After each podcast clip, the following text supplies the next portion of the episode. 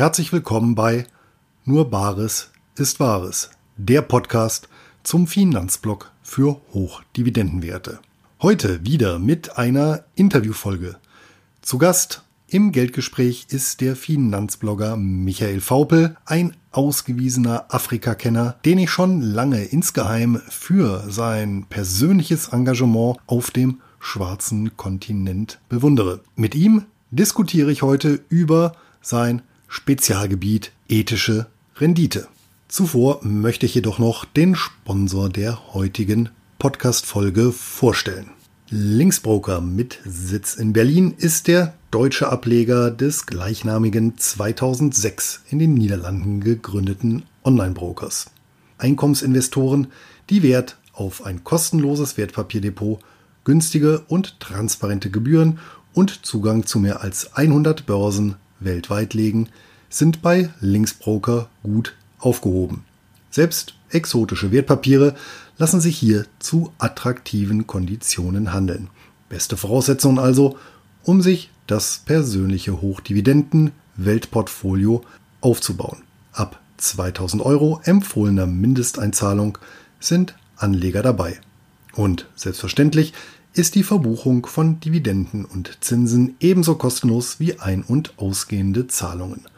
Und für alle Hörer meines Podcasts gibt es zur Depoteröffnung eine kleine Überraschung, exklusiv unter nur bares ist wahres.de schrägstrich links.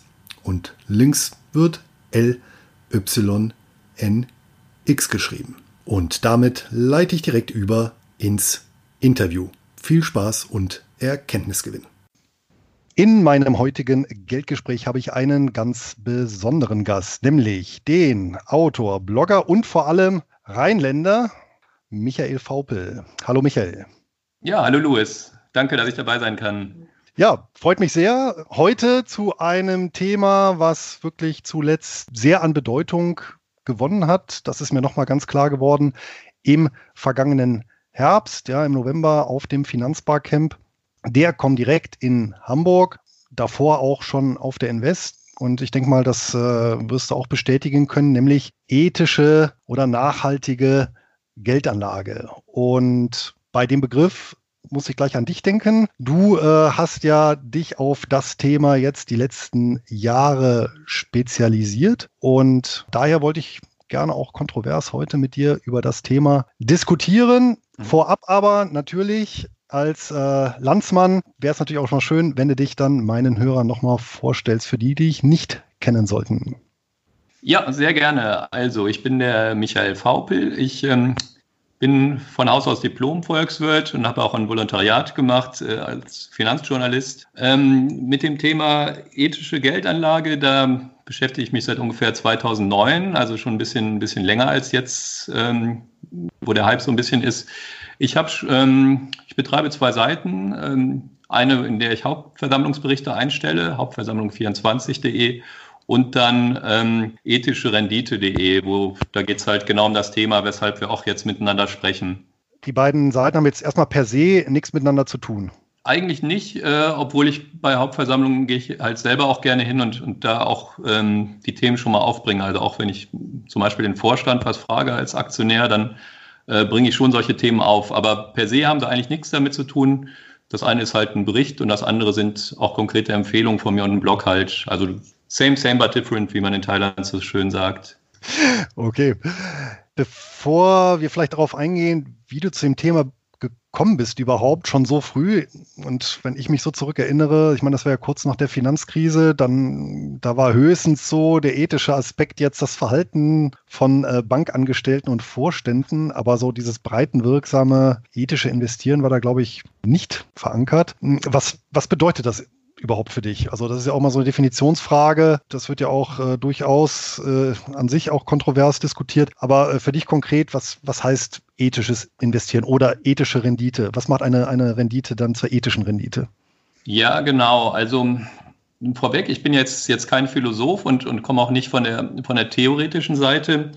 Ähm, mir ist aufgefallen, es gibt halt auch einige, die wollen gerne helfen. Ähm, was aber eher dann in den Bereich Spende geht. Ähm, und es gibt natürlich Leute, die wollen an Finanzmärkten Geld verdienen. Und die Kombination, die gab es damals meinem Eindruck zufolge noch nicht so stark im, im deutschen Markt zumindest. Da habe ich halt, also um es klar zu sagen, dass zum Beispiel das magische Dreieck der Geldanlage mit Sicherheit, Rendite und Liquidität, das muss auch in dem Bereich beachtet werden. Aber das heißt nicht, dass ethische Geldanlage das jetzt alles ersetzt, sondern ähm, es muss trotzdem ein Investment, muss man halt schauen nach dem Motto ähm, Sicherheit oder Emittentenrisiko und wie hoch ist, ist die Rendite und, und ist das auch liquide. Das muss weiterhin äh, gelten.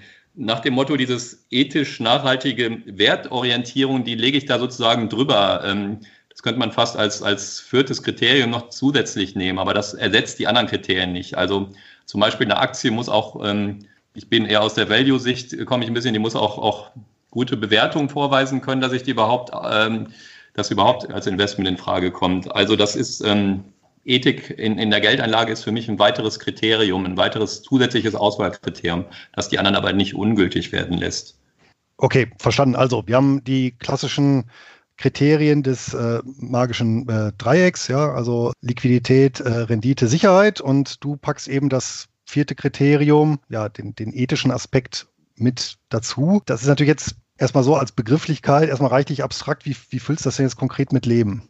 Ja, ähm, also da gibt es mehrere Möglichkeiten. Also ich, es gibt ja, was jetzt gerade ein bisschen der Hype auch ist, mit, mit Fonds, die entsprechend aufgelegt werden.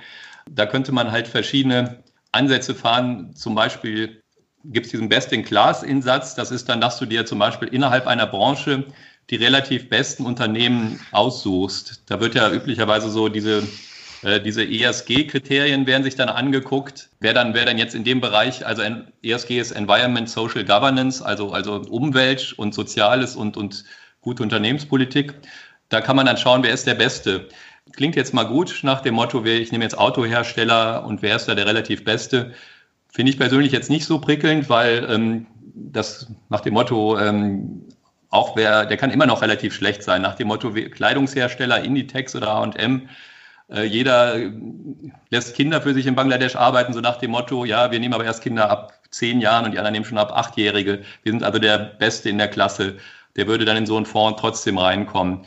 Also diese, das muss man ein bisschen kritisch sehen teilweise, was dann für Fonds, was sie für Sachen nehmen. Man kann auch Ausschlusskriterien formulieren, zum Beispiel für sich sagen, ich will keine Waffenhersteller haben, ich will keine äh, Uranminen drin haben. Oder man kann auch ähm, Impact Investing betreiben, dass man zum Beispiel sagt, ich, ich versuche selber auch Einfluss zu nehmen auf ein, auf ein verbessertes Nachhaltigkeitsverhalten von einem Unternehmen. Das sind eigentlich drei, drei recht unterschiedliche Ansätze. Deshalb kann man jetzt nicht sagen, was ist denn jetzt das ethische Investieren? Ähm, also wenn ich zum Beispiel irgendwas ausschließe, ein Geschäftsfeld, dann kann ich nicht gleichzeitig Impact Investing machen, weil dann investiere ich da gar nicht und kann auch nicht zur Hauptversammlung zum Beispiel gehen. Also insofern ähm, gibt es verschiedene Ansätze, die man erfahren kann. Muss man letztlich schauen, was einem persönlich am meisten liegt. Gibt es jetzt auch nicht das, das, das ethische Investieren. Wie gesagt, eigentlich diese drei Ansätze, die ich gerade genannt habe, das, das sind so drei Möglichkeiten. Okay, wenn wir es nochmal so ein bisschen aufdröseln. Also ich habe einmal die Möglichkeit zu sagen, also Negativkriterien anzulegen, ja, dass ich sage, ich schließe gewisse Sachen aus. Ich denke mal so, die Klassiker sind Tabak, Alkohol, Waffen natürlich, Glücksspiel, dann ja, Atom, Gas, Öl und Erwachsenenunterhaltung. Das dürften so, glaube ich, die Klassiker sein, ne? wenn, ich, wenn ich so Sachen ausschließe. Ja, perfekt auf den Punkt gebracht, genau. Okay. Oder ich kann umgekehrt sagen, ich schließe bestimmte Sachen ein. Das heißt also, ich investiere äh, vorwiegend eben in Unternehmen, die bestimmte Kriterien erfüllen. Ähm, also eine Positivliste, also die meinetwegen sich an bestimmte Standards halten. So, und bei dieser Positivliste kann ich halt eben wieder unterscheiden nach, ich sag mal, nach, nach relativer oder nach einer absoluten Skala, also relativ, wie gesagt hast, best in class, glaube ich, ne? Ja, dass ich also diejenigen, die äh, innerhalb einer Vergleichsgruppe äh, dort relativ gut positioniert sind, was aber nichts aussagt darüber, ob es eben absolut in Ordnung ist oder eben absolut aus der äh, betrachteten ethischen Dimension eben heraus, eben beispielsweise gar keine Kinderarbeit statt Kinderarbeit ab zwölf. Ja, völlig richtig. Ähm, mit, mit diesen Bewertungen nach, nach, nach einer Liste, das hatte ich gerade nicht so, so explizit erwähnt, da habe ich aber letztens ähm, mit jemand gesprochen, der das für, für 6000 Aktien macht ähm, und hat dann ähm, sozusagen wirklich eine Liste für jede Aktie und vergibt dann einen, einen Punkt und am Ende kommt ein Scoring-Wert halt raus von 0 bis 100. Und dann kannst du halt sagen, 100 wäre dann das perfekte, nachhaltig ESG-Superunternehmen und 0 ist richtig übel. Und genau das, das wäre halt unabhängig von diesem Best-in-Class-Ansatz. Also so null wäre wahrscheinlich irgendwie ein Tabakhersteller, der Kinder äh, in der dritten Welt äh, arbeiten lässt. Und 100 gibt es da einen Fahrradhersteller, der ausschließlich nachhaltig gewonnene Rohstoffe verarbeitet und sowas genau, in der Art? das dann noch in der Behindertenwerkstatt machen lässt und dann noch die Gewinne alle spendet. Und ich was weiß ich, ich, ich wüsste keinen, der im Moment akut, der da auf 100 ist. Aber es gibt schon, mal, gibt schon mal einen ganz guten, guten Hinweis. Naja, Hast du denn, hast du denn ein paar Unternehmen, die da in der Liste ganz oben sind? Und ganz unten? Interessiert mich natürlich auch immer. Also ehrlich gesagt, der, weil wir gerade ein Projekt machen wollen, ähm, oder ich, ich habe mit jemandem gesprochen, der das gleich, der, der eine Fondsdatenbank hat. Und dann wollen wir die mal füttern mit diesen Aktien und dann rausfinden, welche Fonds eigentlich nach diesen Kriterien relativ hoch bewertet sind. Und dass man nicht wieder auf die üblichen zehn Nachhaltigkeitsfonds hier kommt von, von ähm, den üblichen Anbietern, sondern dass man mal schaut, ob vielleicht auch ein Fonds in Irland oder Australien vielleicht auch hoch bewertet ist. Ich habe die deshalb noch gar nicht, äh, ehrlich gesagt, ganz durchgegangen hier die Liste. Ich ähm, kenne natürlich so einige, die, die relativ weit oben sind. Da gibt es ja ein paar, paar nette, die finde ich auch ganz nett. Solche Aktien oder Stichwort Hörgeräteaktien haben jetzt auch wenig Leute auf dem Visier, die zum Beispiel ähm, schöne Produkte herstellen, die auch, wo man eigentlich unstrittig das ist, wo man auch noch teilweise ganz nette Margen hat. Da steht natürlich ganz oben, unten sind natürlich Tabakkonzerne. Aber wer jetzt wirklich ganz unten und ganz oben steht, weiß ich jetzt allerdings gar nicht. Wäre natürlich auch interessant zu wissen, wie das eigentlich mit nachhaltig angebautem Tabak aussieht. Ist ja mal Plus und Minus zugleich. Ist ja ein Naturprodukt und. Ja, ich war, mal, ich war mal in Malawi 2009. Das war auch ein bisschen der, der Punkt, warum ich ähm, zu dem Thema eigentlich gekommen bin. Und apropos Tabak, da ist, ähm, da gibt es einen wirklich sehr, sehr guten Ackerboden in dem Land. Und trotzdem gibt es teilweise Hungersnöte. Wie passt das zusammen, weil die Bevölkerung eigentlich gar nicht so groß ist und, und äh, eigentlich gut aus dem eigenen Land ernährt werden könnte? Das hängt auch damit zusammen, weil dort in großem Umfang Tabak angebaut wird, weil den kann man exportieren, der bringt Dollar. Das haben die Landbesitzer lieber, als dass sie Nahrungsmittel anbauen für die Bevölkerung vor Ort. Also selbst, ähm, das wäre auch wieder so eine Sache nach dem Motto, der Tabak kann noch schön nachhaltig angebaut sein. Aber in einem Land wie Banavi ist das dann trotzdem nicht gerade gerade toll, wenn gleichzeitig die, die Dorfbevölkerung hungert, damit dann nachhaltiger Tabak da angebaut wird, ist dann auch wieder so eine Frage. Also da, da muss man vielleicht auch ein bisschen drüber das Umfeld, den Kontext sich ein bisschen, bisschen mit angucken. Wie war denn das dann in dem konkreten Kontext? Ich meine, ist natürlich bei Dritte Weltländern so ein grundsätzliches Problem, dass wir es natürlich da sehr oft mit ja, äußerst äh, korrupten ja, Diktaturen und entsprechenden Apparaten zu tun haben. Das hat mich jetzt auch spontan erinnert, glaube ich, an die, so ein bisschen an die letzte äh, Hungersnot, äh, die jetzt nicht kriegsbedingt war in Europa, in Irland, wo ja auch äh, Getreide aus Irland exportiert wurde von, äh, von den englischen äh, Großgrundbesitzern, während die äh, irische Bevölkerung ja auch verhungert ist. Inwieweit spielen dann solche politischen Faktoren da auch so eine Rolle? Weil ich meine, wäre eigentlich klar, dass ich eher, dass die Tendenz eher da, dazu wäre, dann die heimische Bevölkerung zu versorgen, als eben Tabak für den Export zu produzieren. Ja, das ist völlig richtig. Aber man hat halt ähm, öfter, soll's, also Korruption gibt es natürlich nicht, nicht nur in Afrika, habe ich mal irgendwo gehört, aber, aber da, äh, da gibt es tendenziell schon so einige Herrscher, ähm, wo es ein paar Probleme gibt. Ich hatte, ähm, also ich bin öfter mal in Afrika unterwegs und ähm, ein Beispiel war dann der ähm, Virunga Nationalpark in Kongo, wo ich nicht hingegangen bin. Ich stand an der Grenze, aber habe mich nicht reingetraut, weil Bekannter von mir, äh, der Bill Bonner, dessen Sohn war da und der ist gerade knapp einem Rebellenangriff entkommen. Und dann dachte ich mir, okay, dann reise ich jetzt mal lieber doch nicht in den Kongo ein. Das war mir ein bisschen zu riskant. Aber was ich eigentlich sagen will, da ist halt ein schöner Nationalpark, wo ich eigentlich mir mal die Berggorillas anschauen wollte. Da leben noch ungefähr 200. Und in diesem Nationalpark, da wollte dann ein britisches, ähm, britischer Explorer wollte da nach, Erdöl bohren wo man eigentlich denkt, ja, geht ja nicht, Nationalpark. Aber interessanterweise ähm, hat er dann doch von einem ähm, zuständigen Minister, hat er dann doch ähm, die Autorisierung bekommen, dass er das machen dürfte. Naja, da gab es natürlich dann äh, vom Nationalpark Manager, den ich, dem ich mir natürlich vorher geschrieben hatte, weil ich ihn besuchen wollte. Er hatte den Vorwurf, dass er das natürlich über Schmiergeldzahlung hat, dass das Unternehmen bekommen.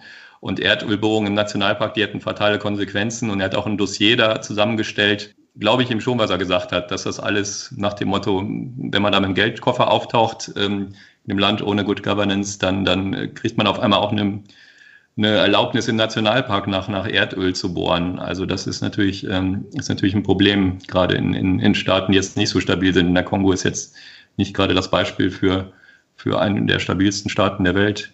Nee, und äh, für mich hat sich jetzt auch so ein bisschen angehört und das hat mich so wieder äh, an Afghanistan erinnert. Ja, ich war ja viele Jahre bei der Bundeswehr und äh, habe natürlich da auch viele Kontingente oder Offiziere und Unteroffiziere äh, aus, aus entsprechenden Kontingenten kennengelernt, die natürlich auch von dort zu berichten wussten, von den, ja, ich sag mal so feudalen Strukturen, die dann teilweise noch geherrscht haben, die dann auch dazu führen, dass eben viele Bauern ja letztendlich auch gezwungen werden, ja, Mohn anzubauen, weil die Exporterlöse damit dann äh, doch deutlich höher sind, als für den lokalen Markt Lebensmittel zu produzieren.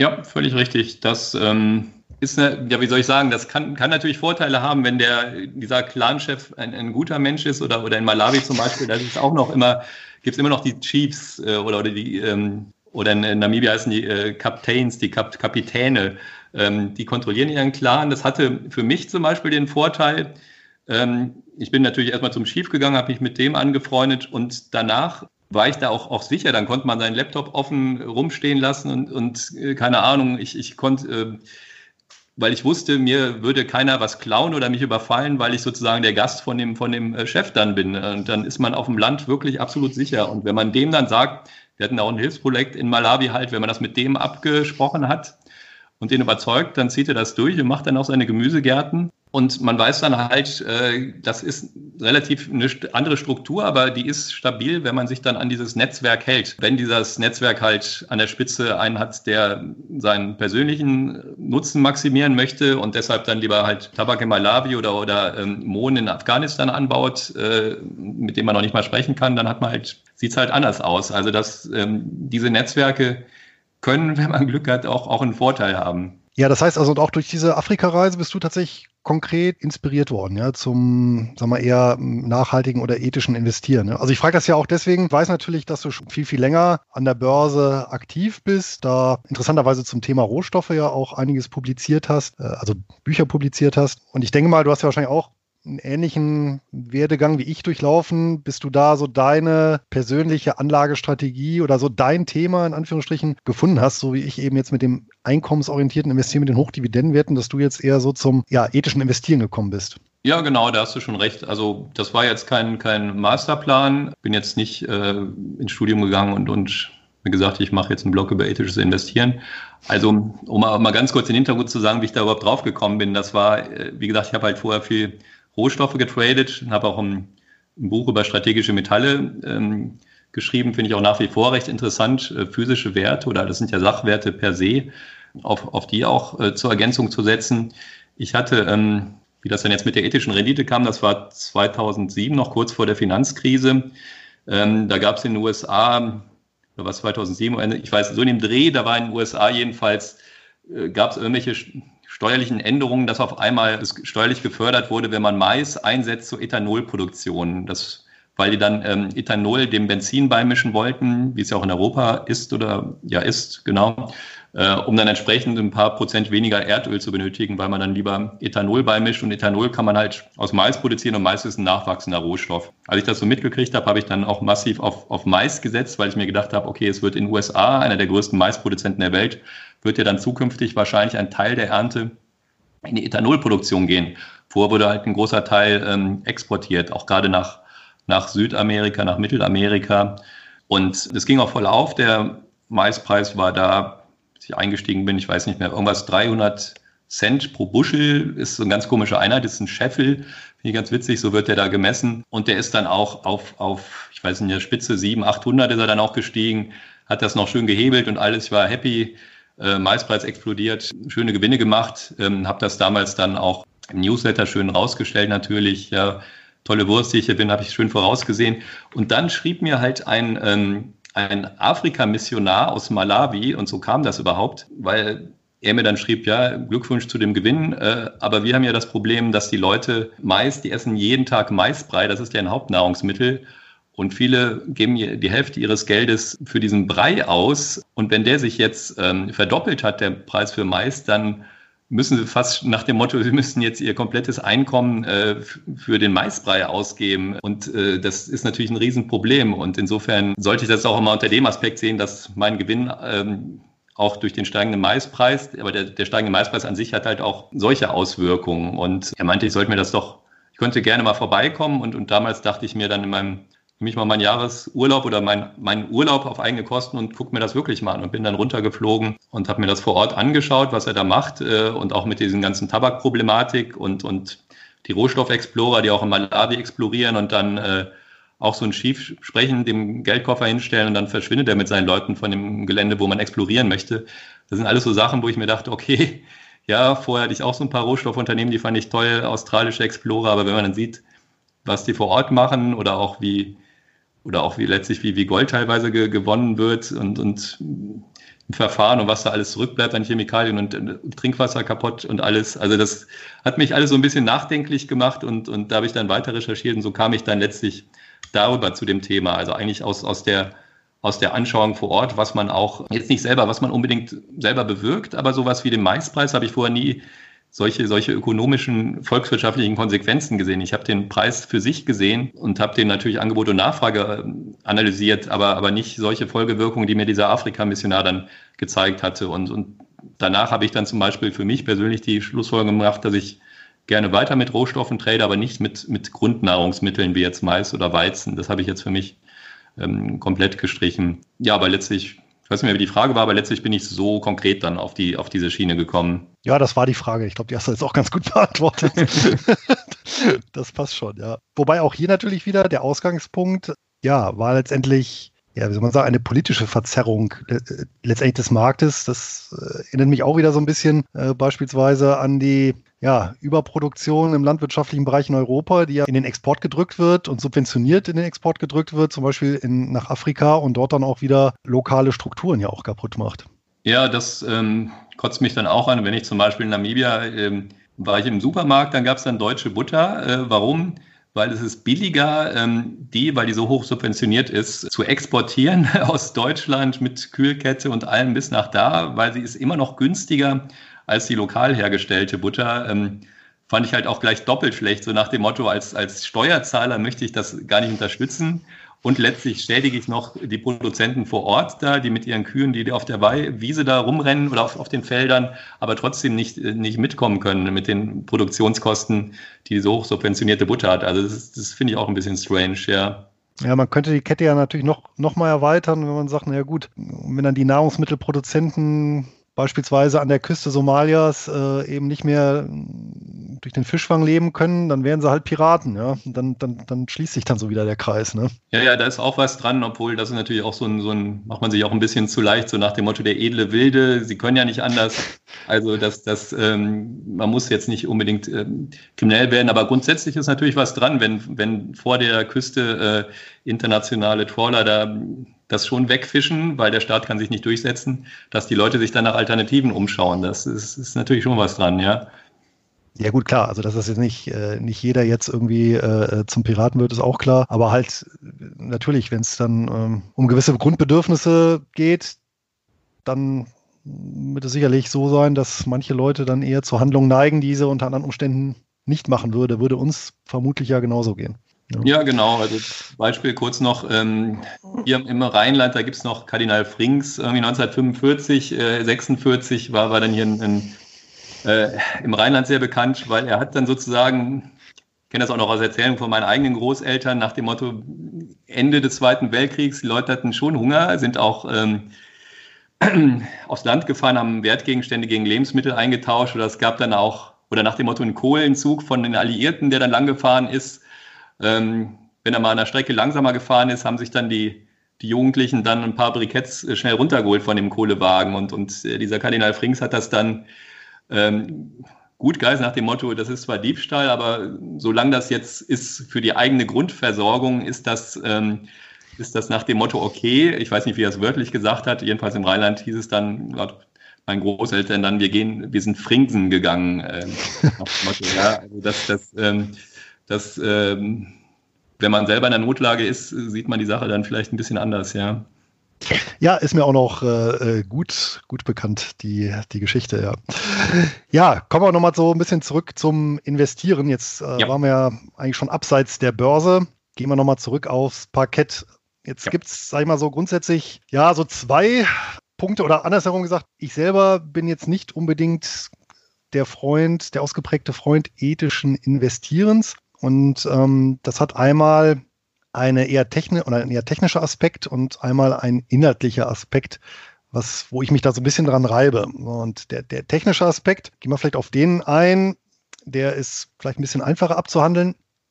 Wenn wir uns also die Börse angucken, dann, egal ob wir jetzt Anleihen betrachten oder Aktien, ist es ja eben nicht so, dass ich in Unternehmen investiere, wenn ich mal Neuemissionen außen vor lasse, sondern dass ich bereits umlaufende Anteilsscheine an einem Unternehmen erwerbe.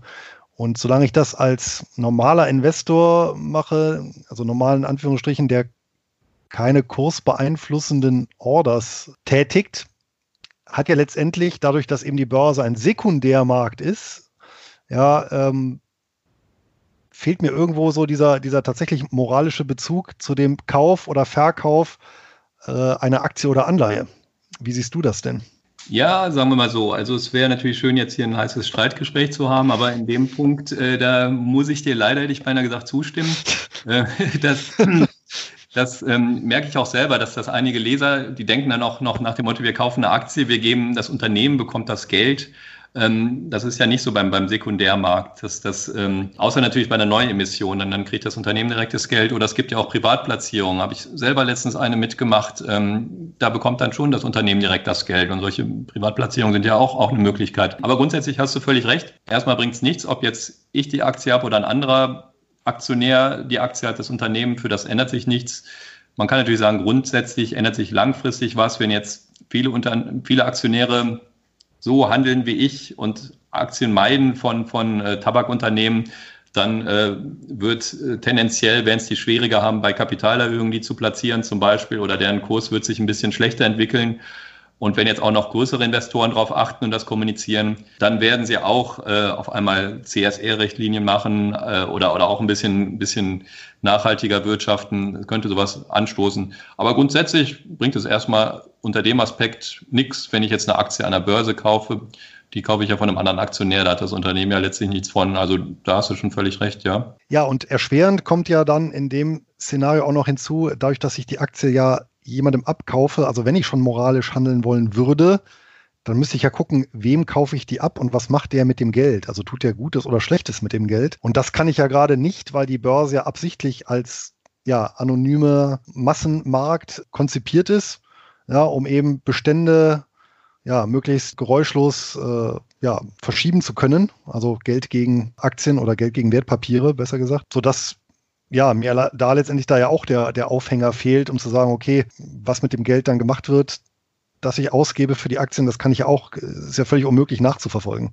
Ja, hast du völlig recht. Ähm, Finde ich irgendwie, das macht es aber auch teilweise interessant und, und amüsant. Ähm, ich denke zum Beispiel an, an äh, Microsoft, wo ja alle mal gedacht haben nach dem Motto böser Monopolist und, und äh, mögen wir überhaupt nicht hier und zocken uns ab mit, mit den ganzen Office-Produkten.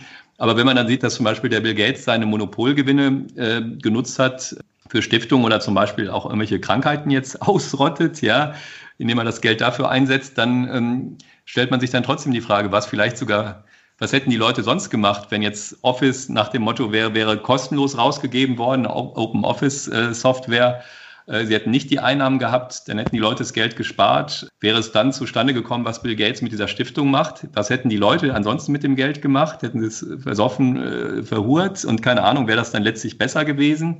Äh, oder hätten sie das Greenpeace gespendet oder was weiß ich? Das wissen wir halt nicht. Insofern versuche ich da auch mal ein bisschen kleiner zu denken. Das Große kann man ja letztlich eh nicht ändern und du weißt auch gar nicht, was es für Konsequenzen letztlich hat. Ich kann halt, was ich kann oder die Illusion kann ich zumindest hegen, dass ich in meinem eigenen Bereich ein bisschen entscheiden kann für mich, wo möchte ich investieren ähm, und, und wo nicht.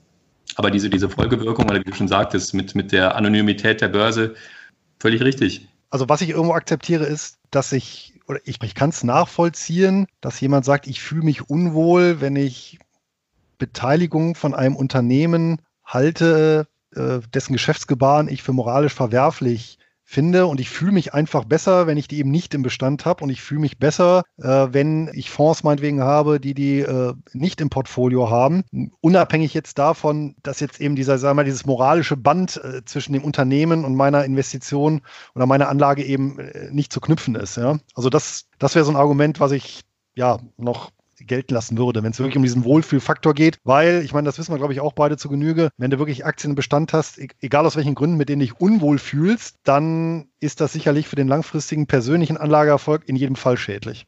Ja, kommt drauf an. Also du, du argumentierst natürlich so ein bisschen Homo economicus mäßig, so nach dem Motto, äh, das ist jetzt hier vielleicht dein Gefühl, ist dann ein bisschen beeinträchtigt, aber, aber letztlich ähm, spielt es ja doch keine Rolle ich, ich finde schon, dass das äh, gute Gefühl an sich ist schon ein, ein Wert an sich, also bei mir zumindest. Und wenn ich, weiß ich nicht, wenn ich, wenn ich eine Aktie habe oder, oder einen Rohstoffexplorer, wenn ich den im Depot habe und, und kriege dann mit, was da, was da vor Ort läuft, auch wenn ich dem keinerlei direkte Auswirkungen habe, indem ich diese Aktien habe. Aber wenn sie, oder zum Beispiel der im, im Virunga Nationalpark, die Soko International, die damals da gebohrt haben, wenn das durchgegangen wäre, das musste später abgebrochen werden, weil übrigens auch der Sohn von Warren Buffett sich da eingeschaltet hat. Wenn das aber durchgegangen wäre und die hätten Öl gefunden und es wäre zu niedrigen Kosten produziert worden und die Aktie wäre gestiegen, natürlich kannst du sagen, ich habe nichts geändert. Aber wenn ich diese Aktie mit in meinem Depot habe und die steigt und ich weiß letztlich, sie ist gestiegen, weil sie im Nationalpark Öl gefunden haben, fühle ich mich einfach scheiße und ich persönlich möchte das nicht. Natürlich kann man sagen, als Homo economicus spielt das keinerlei Rolle, aber für mich spielt es doch eine Rolle. Nee, ich glaube, äh, das hast du jetzt falsch verstanden. Ich meinte tatsächlich, das ist ein, ein valides Argument, dieser Wohlfühlfaktor. Weil, so, okay. äh, ja. ja, also äh, da habe ich vielleicht auch missverständlich ausgedrückt. Also das ist ein Argument, was ich tatsächlich gelten lasse, dieser Wohlfühlfaktor. Ähm, der gilt aber halt allgemein, meiner Meinung nach. Ich weiß das ja von mir selber auch. Ich hatte ja auch schon durchaus Wertpapiere im Depot, ja, die mir halt Kopfschmerzen äh, bereitet haben aus den unterschiedlichsten Gründen und ich dann natürlich auch abgestoßen habe, weil es halt äh, sich einfach schlecht anfühlt. Ne? Und egal, was für eine Strategie du verfolgst, äh, letztendlich, wenn du langfristig, denke ich, eine erfolgreiche Strategie umsetzen möchtest, dann ist es dafür in jedem Fall schlecht, wenn du Wertpapiere im Bestand hast, mit denen du dich unwohl fühlst, weil dann die ganze Zeit drüber nachdenkst, weil da doch wieder, ja, kaufst, verkaufst, ja, einfach auch zu viel, ja, und auch einfach super, super viel Energie äh, für verschwendest, was eigentlich überflüssig wäre. Ja, kann ich nur zustimmen. Ja, das ist gut. Ja, also da denke ich, da, da haben wir, da haben wir Einigkeit. Ja, vielleicht wird es ja jetzt ein bisschen kontroverser, wenn wir jetzt von der eher, vom eher technischen Aspekt auf den inhaltlichen Aspekt gehen. Und das ist eigentlich so ein bisschen der, der zweite Punkt. Und der ist, ähm, das gilt natürlich jetzt insbesondere bei den äh, Negativkriterien. Hm, wenn ich natürlich so gewisse Branchen dämonisiere oder bestimmte, bestimmtes Geschäftsgebaren, dass man da durchaus zwei Blicke drauf werfen kann. Ich greife einfach mal einen Punkt auf, den du ja vorher selber genannt hast, eben mit Kinderarbeit ab acht oder ab zehn. Und ich weiß nicht, ob, ob, äh, es dir bekannt ist, aber es gibt beispielsweise in mehreren Ländern ja, Kindergewerkschaften, wobei Gewerkschaften in Anführungsstrichen, also Interessensvertretungen von Kindern, die vornehmlich dafür streiten, für das Recht auf Kinderarbeit. Unter anderem beispielsweise in Peru und Bolivien, das ist sehr ausgeprägt. Was einfach daran liegt, sind zwei sehr arme Länder. Das heißt, das Haushaltseinkommen dort ist sehr, sehr niedrig. Und ohne die Mithilfe der Kinder, ohne den Zuverdienst, wäre eben die Lebenshaltung nicht möglich. Und das führt eben dazu, dass in Bolivien und Peru, äh, ich habe es nochmal nachgeguckt gerade, 30 Prozent der 6- bis 17-jährigen Kinder arbeiten. Mhm. Äh, jetzt kann man natürlich sagen, ja, das ist natürlich sehr verwerflich in einer Wohlstandsnation, wie wir sie sind. Darf natürlich aber auch nicht vergessen, dass äh, ja vor ja, 100, 150 Jahren das bei uns auch nicht anders aussah. Und natürlich der Wegfall der Kinderarbeit eine Folge des Wohlstandes ist, weil natürlich niemand oder Eltern möchten natürlich nicht ihre Kinder bei, bei schwerer Arbeit äh, verheizen, in Anführungsstrichen. Aber äh, andererseits, wenn ich eben auf einem sehr, sehr niedrigen ökonomischen Niveau lebe oder in einer entsprechenden Volkswirtschaft bin, wo eben Kinder tatsächlich dazu beitragen, das Niveau auch Stück für Stück zu heben, könnte es da nicht auch schädlich sein, wenn ich sage, nee, äh, ich setze durch, durch meinetwegen ja, internationale Normen, dass eben den Kindern verboten wird zu arbeiten. Ja, also erstmal finde ich äh, gut, dass du das so differenziert siehst. Also ich schreibe ja auch mit Lesern zu solchen Themen. Tendenziell ist die Tendenz meinem Eindruck zufolge nach dem Motto, Kinderarbeit ist ja per se was, was ganz Böses. Aber wenn man mal ein bisschen in der Welt unterwegs ist, dann sieht man auch das, was du gerade gesagt hast oder was ich sogar selber noch kenne, den, äh, als, als Erntehelfer oder Kartoffelernte mitgeholfen zu haben, fand ich übrigens super als Kind. Es gibt deshalb Kinderarbeit per se. Da würde ich auch differenzieren. Äh, interessanterweise ist auch international, ich habe gerade von der, von der Deutschen Rohstoffagentur zum, zur Tantalförderung, äh, also ein, ist ein ähm, Rohstoff, den man braucht für, für Smartphones zum Beispiel. Da ging es auch um das Thema Kinderarbeit und da wurde zum Beispiel dann auch sehr stark differenziert. Zum Beispiel gibt es auch, ähm, wenn die Eltern halt in der Mine arbeiten und, und die Kinder äh, nachmittags helfen sie mit, dann irgendwie irgendwelche Gesteine wegzubringen, aber in, da wird genau differenziert, dass natürlich kein Kind unterirdisch arbeiten soll und dass kein Kind schwere Lasten schleppen soll und sowas halt. Aber wer zum Beispiel den, irgendwelche Nahrungsmittel mal rüberbringt oder sonstiges oder leichtere Arbeiten macht, dass das, ähm, dass das durchaus okay wäre, weil sie damit beitragen, auch ein bisschen die Familie zu unterstützen und, und ähm, die Kinder das teilweise auch selber sogar wollen. Aber da muss man natürlich wirklich auch schauen, was ist jetzt altersangemessen. Ähm, Wie du meintest, von sechs bis 17 Jahren ist natürlich auch schon ein sehr großer Unterschied. Und, und, ähm, und manche Kinder passen dann einfach auch zum Beispiel auf die kleineren Geschwister auf oder sonstiges. Aber, aber natürlich sollte das alles altersgerecht sein und, und in irgendwelche Minen reinschicken oder in einen Sweatshop, ähm, Zwölfjährige, die dann äh, zwölf Stunden Schichten haben oder sowas, das, das soll es einfach nicht geben. Aber die Kinderarbeit per se ähm, würde ich jetzt auch nicht sagen, generell, das geht gar nicht mehr. Auch gerade, es gibt ja viele landwirtschaftlich geprägte Gesellschaften noch. Und ähm, da finde ich es auch okay, wenn das im Maßen ist und, und kindgerecht ist, dass die Kinder da durchaus einen Beitrag konkret in der Familie auch leisten.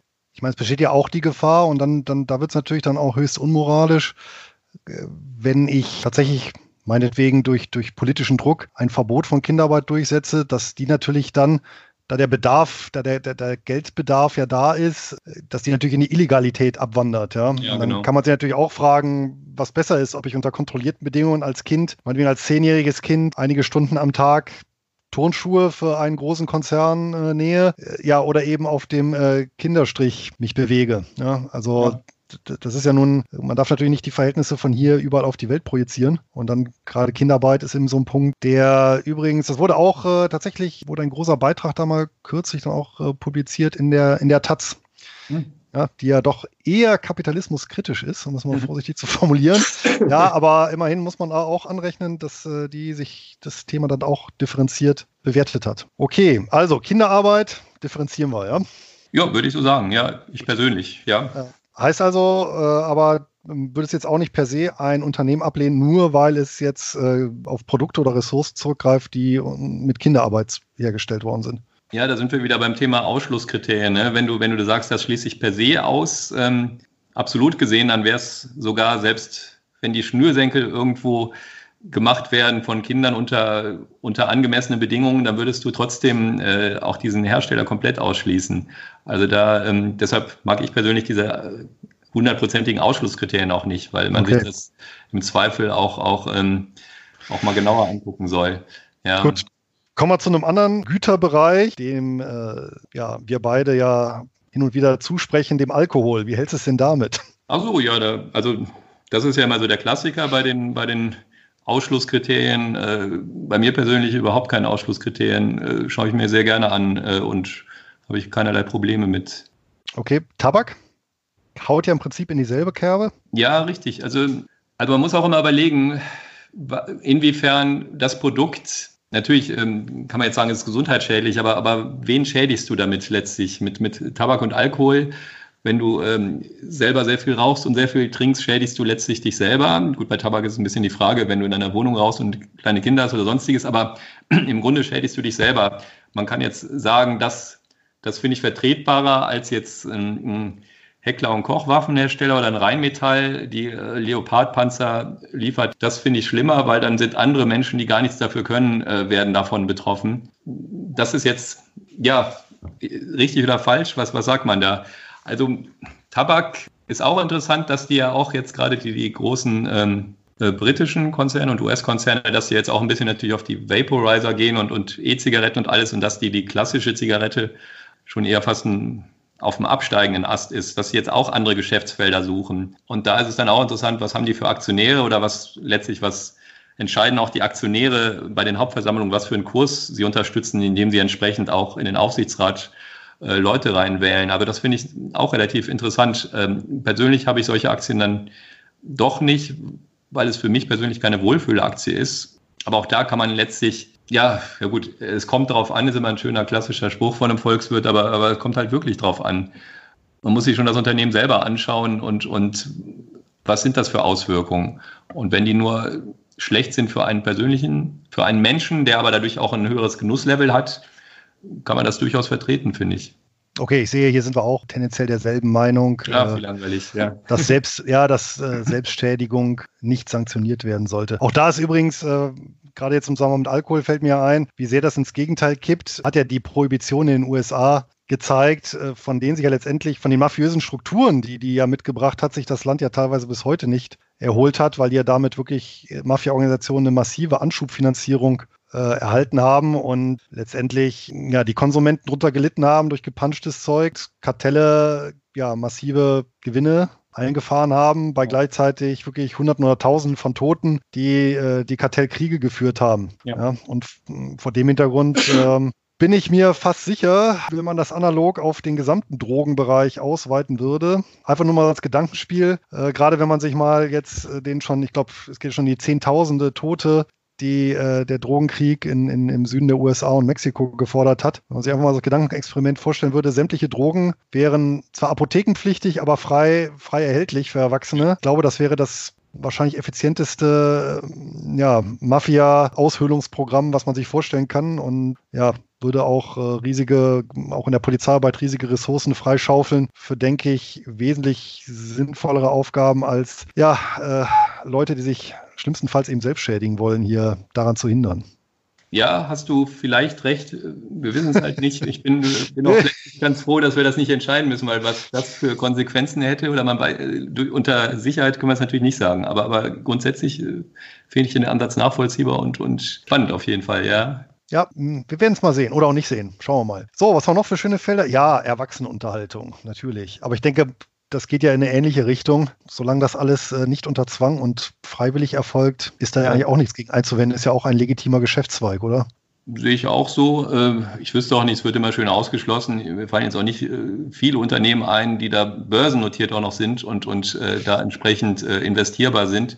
Ich glaube, Beate Use ist jetzt auch zum zweiten Mal in die Insolvenz gegangen, deren Aktien und Anleihen sonst. Ähm, letztens habe ich ein ganz interessantes Gespräch gab, wo jemand meinte, dass letztlich auch Wirecard sogar von diesen Zahlungsströmen von den Pornoseiten äh, profitiert. Und das würden sie aber nicht groß rausstellen, weil das ähm, natürlich nicht so gut klingt, aber dass sie letztlich auch ähm, für diesen äh, bei Pay-Seiten oder Zahlungsströmen davon eigentlich auch auch nicht unwesentlich davon profitieren könnten. Habe ich nur mal aus dem Gespräch mitgenommen, habe ich nicht weiter recherchiert. Ja, ich glaube auch die beiden wichtigsten äh, Finanzierer überhaupt des, der, der Internetinfrastruktur äh, sind ja tatsächlich Pornografiekonsumenten und das Militär. Ne? Also die, die dürfen wahrscheinlich am besten dazu beigetragen haben oder am meisten ja. dazu beigetragen haben. Das, das ist schon bei dem nächsten Waffen. Finde ich persönlich auch durchaus sehr Janusköpfig. Ja, auf der einen Seite kann man natürlich sagen, okay, wie du eben gesagt hast, ja, wenn plötzlich deutsche Panzer dann in Saudi-Arabien äh, rumfahren, also einem System, welches äh,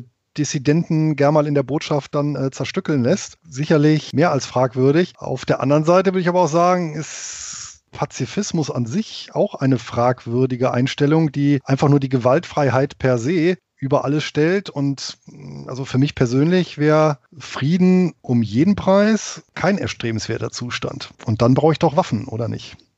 Ja, interessant. Also die Diskussion oder diese Gedanken ähm, hatte ich zum Beispiel, als es damals in meinem Jahrgang, da gab es noch ähm, die Wehrpflicht. In meinem Jahrgang waren, haben die meisten verweigert, haben Zivildienst gemacht, ähm, nach dem Motto, wir sind, äh, oder Pazifismus ist doch was Schönes, wir wollen, wir finden das scheiße. Ähm, da habe ich mir halt auch schon überlegt, also die Bundeswehr sich Damals sah ich sie als notwendiges Übel in Anführungsstrichen, aber ich sehe es schon durchaus als notwendig an. Oder was wäre denn gewesen, wenn, wenn äh, 1939 in, in Frankreich, Großbritannien und, und den USA äh, Pazifismus vorgeherrscht hätte?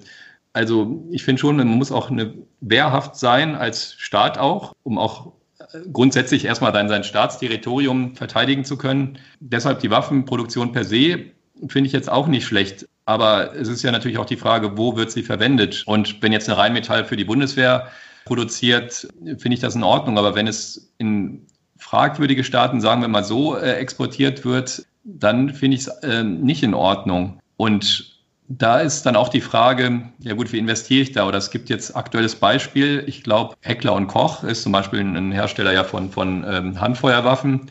Da sagen natürlich, oder es gibt auch kaum Aktien, die gehandelt werden, ganz wenige nur in Paris. Aber man kann zum Beispiel sagen, das hat eine Bekannte von mir übrigens gemacht, die ist dann zur Hauptversammlung hingefahren und hat dann ganz konkret dem Management Vorschläge gemacht oder Forderungen als Aktionärin natürlich mit Mini-Anteil, aber trotzdem diese, diese Sachen gefordert, zum Beispiel eine freiwillige Selbstverpflichtung, dass sie nicht nach Saudi-Arabien liefern oder dass sie ähm, einen Opferfonds anlegen für, für Opfer in, in Mexiko, die letztlich nicht direkt durch, die, durch das Unternehmen natürlich äh, irgendwie zu Tode gekommen sind, aber letztlich durch, durch Heckler und Kochwaffen auf freiwilliger Basis einfach nur. Und interessanterweise ging damals der Vorstandsvorsitzende sogar darauf ein, äh, obwohl sie vielleicht 0,01 Prozent nur hatte. Also sowas finde ich dann konstruktiv. Also deshalb Waffen per se ähm, Hersteller zu verurteilen oder, oder nicht oder zu meiden, dieses Ausschlusskriterium würde ich auch nicht machen, aber, aber diese, diese, dieser Export in, in äh, das, das mag ich halt auch nicht. Ähm, und da ist die Frage, wie, wie kann man das kontrollieren? Und da ist ja hierzulande nicht immer gerade die, die strengste Exportkontrolle in Bezug darauf. Ja, aber da sehen wir auch immer wieder, also ich meine,